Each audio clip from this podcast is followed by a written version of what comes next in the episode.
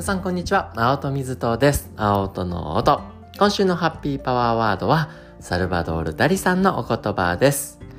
完璧という名の恐怖を手放せ。そこには決して到達しないから。完璧という名の恐怖を手放せ。そこには決して到達しないからというお言葉をご紹介させていただきましたが、ハッピーマンデー今週の月曜日に脳の観点から解説もしていますので、気になる方は聞いてみてください。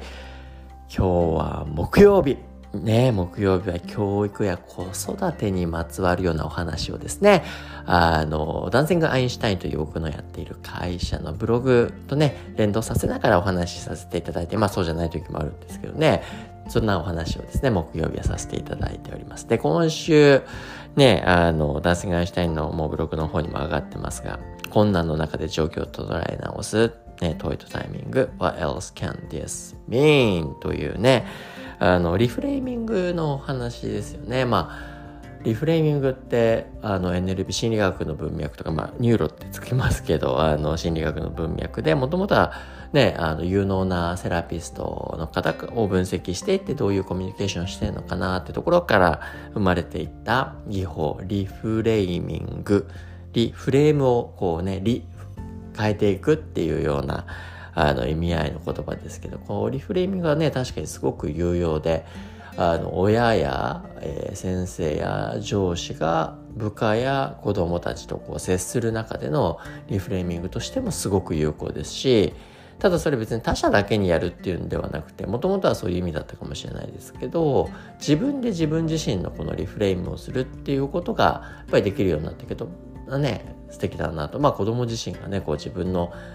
出会った出来事だったり部下が自分のね起きた現象に対してリフレームしてポジティブに捉え直して前にこう進んでいくっていうようなあのことっていうのはすごくやっぱり重要になっていく。ただこのリフレームをねいきなりじゃできるようになるかっていうとそれはそれで、ね、少し難しいこともあるから第三者が最初は介入していってそのリフレーム的なね脳の使い方を慣らしていくっていうのはすごく重要な観点かな。というのもやっぱりこう我々の脳っていうのは慣れた、ね、考え方とか感じ方だったりがすごく脳にとっては楽なんですよね。繰り返し繰り返しやってる考えてるパターンであったりだとか、ね、こう受け、物事を処理して受け取って感じるそのパターンだったりだとかが、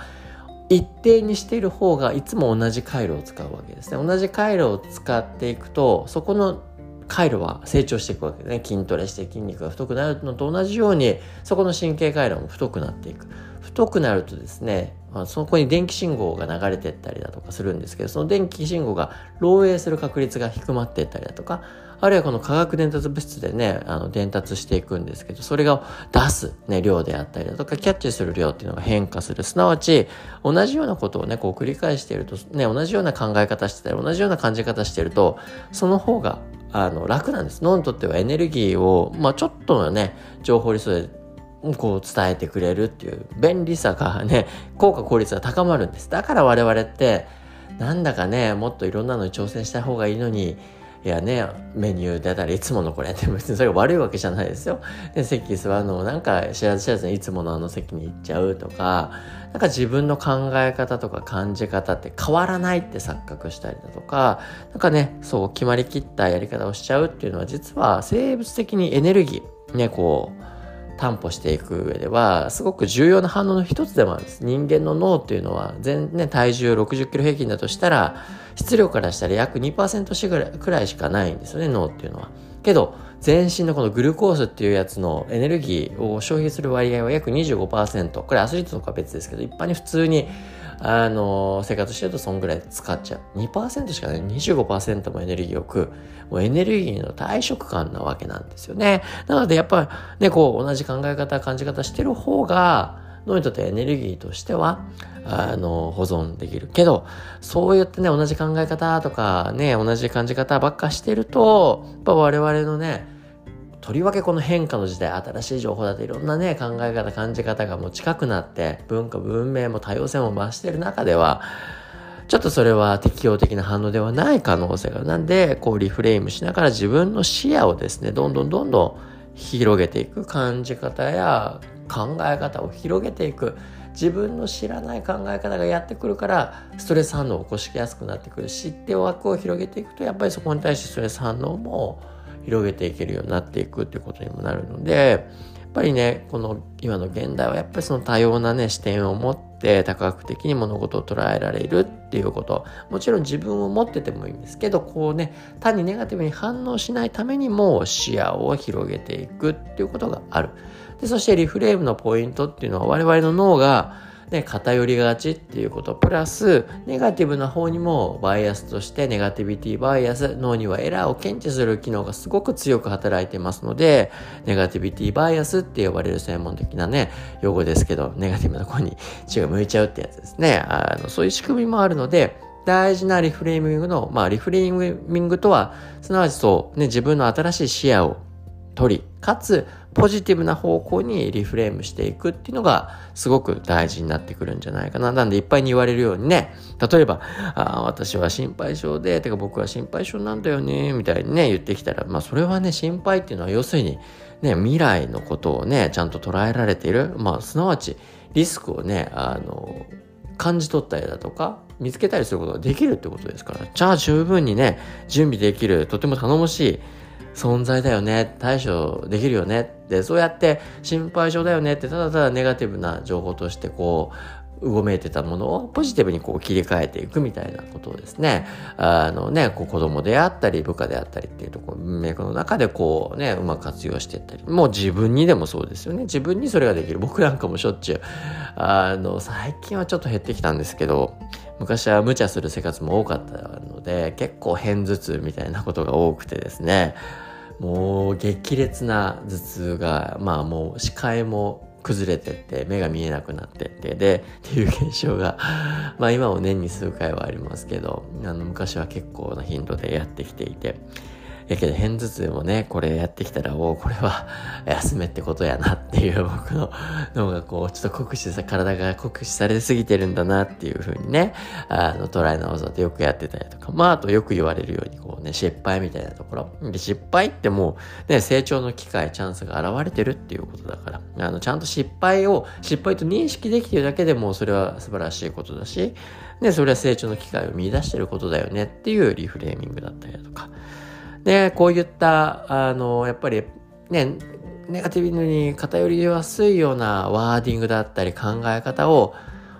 ポジティブな方向に変えていく。これが、まあ、まさにね、あの、リフレーミングの醍醐味だし、やっぱり本当に重要なスキルになってくるんだなと。で、もう一個ポイント、このリフレーミングをかけるタイミングっていうのも大事ですよね。ブログでも書かれてたように、いや、本当にね、落ち込んでたりだとか、あの、ストレス抱えてる時に、はい、じゃあポジティブに考えてみましょう。いや、できますかっていう話ですね。いきなりそれ言われても、むしろイラッとしたりだとか、あの、そもそもその状態っていうのは心理的安全な状態じゃない。すなわち、過剰なストレスがかかっている可能性があると、前頭前皮質っていうね、まさにリフレームをかけたり、そう考えたりするようなところがうまく機能してない状態ですから。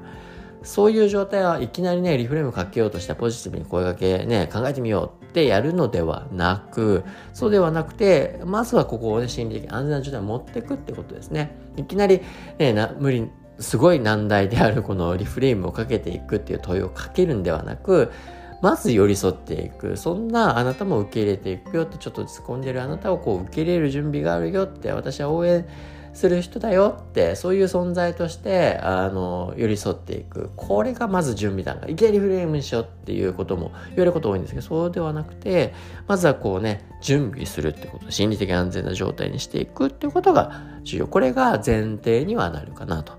じゃあその上でリフレーム僕もよく使います。自分自身でもねチームのメンバーと話す時もあるいは相談に来た、ね、方々に対しても、基本的には、あの、リフレームっていうのはすごく意識していて、で、これはね、いろんなやり方がもう世の中でね、紹介されてますので、ご参考になればいいかなというふうに思いますが、僕個人として常に意識していることたちっていうのは、こう、ね、相談来たりだとか、ね、メンバーの観点だったりとかで、あの、寄り添っていく文脈っていうのは、その人の過去のポジティブな出来事とかの記憶をこう引き出すっていうことはすごく意識しますね。いや、なんかこれうまくでね、自信がなさそうな、大丈夫かなないな、けど、あの時できてただよねっていう記憶を、もう盲目的に忘れちゃってるっていうことがほとんどですから、うまくできてた時、成功してきた時の記憶だったりだとか、ポジティブな、ね、その悩んでることにまつわる記憶ですよね、を引き出してあげるっていうことですね。だからそういうことによって、そのね、悩んでることたちに対して、ね、認識していることに対して新たな視点、フレーミングを変えていくっていうことを、あの、やっていたりだとか、あるいは、あの、逆に言うと？みたいなね、あの、いうことを結構僕の中ではそのネガティブな反応を出して逆に言うと？っていう感じでよく言ってたりするんですけど、それって逆に言うと、あの、こういうことだよねって、まあテストが例えばね、100点満点で10点しかない。全然できてないじゃん。90点なりないじゃん。いや、けど逆に言うとね、10点取れたってことでしょ？この10点どうしたのよと。このできちゃった部分を、ね、あの、もっと伸ばすためにどうしたらいいの？と、できたところってなんでできたんだろうって、こういった、逆に言うとでね、ポジティブなところに、あの、要素をね、向かわして。で、逆に言うとって使うとき大抵、過去に対してうまくいかなかったってことの相談であったりだとか、あるいは未来に対する不安ですよね。あの、けど不安っていうのがやってね、そういう教えてくれる状態になってれば逆に言うとね、いや、ちゃんと自分のね、あの不安を認識できてるって、すごいことじゃないっていうことですよね。なんか、まあ、さっきも言ったようにリスクジャッジができていたりだとか、捉まえられているっていうこと。けど、中にはですよ、不安が漠然となんで不安なのかわかんないっていう状態のこともあります。そんな時は今だからケースが分かれるんですよね。逆に言うと、で、未来系の場合ですね、まあ不安を抱えてたりする。で、不安が何なのかって分かってれば、それはポジティブにリフレームしやすい。わからない時は、そこを時をほぐすってことですね。あの、何が今、こうね、我々って知らず知らずにちょっとしたことたちの積み重ねでいろんなストレスを抱えていて、ちょっと一つ一つはちょっとしたことなのに、漠然とストレスや不安を感じるみたいなこともあるんですね。なんでそれは棚卸しです。今、何によって自分こう不安になってんだろうかって、まあよくあの紙に書き出すみたいな感じですけどね。自分の内側に眠っている、なんかね、目に見えないなんかの不安っていうのをちゃんと可視化してビジュアライズしていく。そうすると、あなんでこんなことかってすごく整理されると手放しやすくなったりだとか、ちゃんとね、向き合えたらそれが何なのかっていうところにさらにリフレームをかけるってことができやすくなってくるので、あのね、さっき言ったように一つ目としては過去のできたところのポジティブな記憶を探る。で、二つ目はネガティブな情報に対して逆に言うとっていうところに対して、まあ過去の目線と未来の目線で対処法をちょっと変えていく。で、まあ未来の中には漠然としている時があるので、そこはちゃんとね、あの、整理をかけていくっていうことをして、リフレーミングをしていくっていうような形。で、あとよくあるのがやっぱり目先のね、利益だったりだとか、ゴールであったりだとかにとらわれて長期的な視点を失うっていうことがすごく多いですね。これはまあ我々脳のバイアスとしてより強い、ね、短期的な成果だったりだとか、あのゴールに対してね、アテンションが注意がね、向いてしまうっていうのはまあ致し方ないことでもあるわけですね。なので、そういった短期的な目線になりがちっていうこともあるので、長期的な目線を向けて、リフレームをしていくと。これは別にこうした方がいいよっていうんじゃなくて、そういったそこの長期的な視点も考えてみるっていうそのディレクションですよね。だから過去のね、記憶、ポジティブな記憶を引き出すも、逆に言うとっていうのも、目先から長期の目線を見せるっていうの、これも全部一緒に考えるっていうのも、他のオプションを一緒に俯瞰的に捉えていきましょうっていうことですね。で、これらは、まあ、あくまで少しのね、テクニックみたいな感じになってきますけど、これをそれぞれした上で、僕は常に、どうしたい？ね、どうしたらいい？っていう、自分で最終的に決めてもらうってことですね。いろんな見方をオプションとして広げて、で、最終的にはどうしたいのかっていう、もう自分のドーパミン性ですよ。自分の思いですよ。ここを確認していくっていうことですね。で、まあすぐに結論が出ないかもしれないし、いや、やっぱりこうね、整理されると自分の思い、やりたいって思うことをやっていくっていうことはすごく大事。それをちゃんと自分でオプションも認識した上で、ちゃんと作った上で自分で選択するっていうフローですね。これの応援をしていくっていうことが、まあリフレームをする上で大事なのかなと。まあなんでちょっとね、コツとして言ったのは過去の出来事とね、ポジティブ、そこからポジティブな記憶を引き出す。ネガティブなことに出して逆に言うとっていうのと、短期的な目線に対して長期的な目線をする。で、これを前提としてしながら、どうしたいの？どうしたらいい？って自分のこの思いですね。ドーパミン性ってやりたさを引き出していく。オプションを広げてって自分で決めるためのこのねあの応援をしていくっていうのがリフレーミングの大切な観点かなと僕はそんなことをね心がけながらやってますよということなんで少しでも参考になればなというふうに思いますというわけで今日もお聴きくださり誠にありがとうございましたというわけで明日はハッピーフライデーです。皆さんのハッピーハッピーハッピーなエピソードや出来事だったりだとか、ぜひぜひいっぱいお待ちしてますので、お届けいただけると大変嬉しいです。よろしくお願いします。また明日お会いしましょう。